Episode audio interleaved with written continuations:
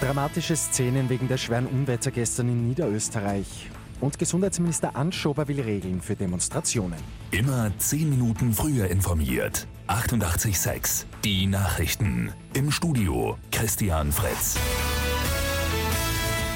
Schwere Unwetter haben Niederösterreich gestern hart getroffen.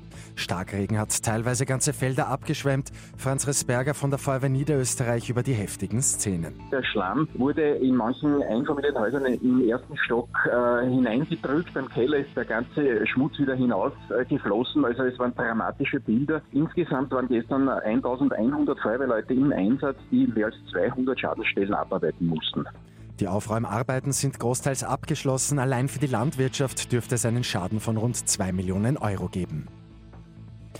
Die weltweiten Demonstrationen gegen Rassismus reißen nicht ab. In vielen europäischen Städten, etwa London, Madrid oder Rom, haben wieder tausende Menschen protestiert. In Wien sind ja letzten Freitag schon rund 50.000 zusammengekommen. Dass da die Abstandsregeln nicht eingehalten werden konnten, ist klar, auch für Gesundheitsminister Rudolf Anschober. Er will jetzt aber Pandemieregeln für künftige Demos. Dazu berät er bei einem runden Tisch heute mit Vertretern der Stadt Wien, der Wiener Exekutive und der Gesundheitsbehörde. Reisende nach Großbritannien müssen ab heute zwei Wochen lang in Quarantäne gehen, nachdem sie das Land betreten haben. Mit der Maßnahme soll eine zweite Welle von Coronavirus-Infektionen verhindert werden. Bei Lotto 6 aus 45 hat es am Abend einen Sechser gegeben. Der Gewinner oder die Gewinnerin aus Tirol darf sich über eine Million Euro freuen.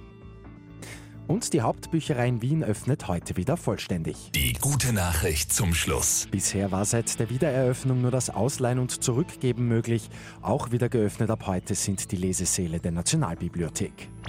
Mit 886 immer 10 Minuten früher informiert. Weitere Infos jetzt auf Radio 886 AT.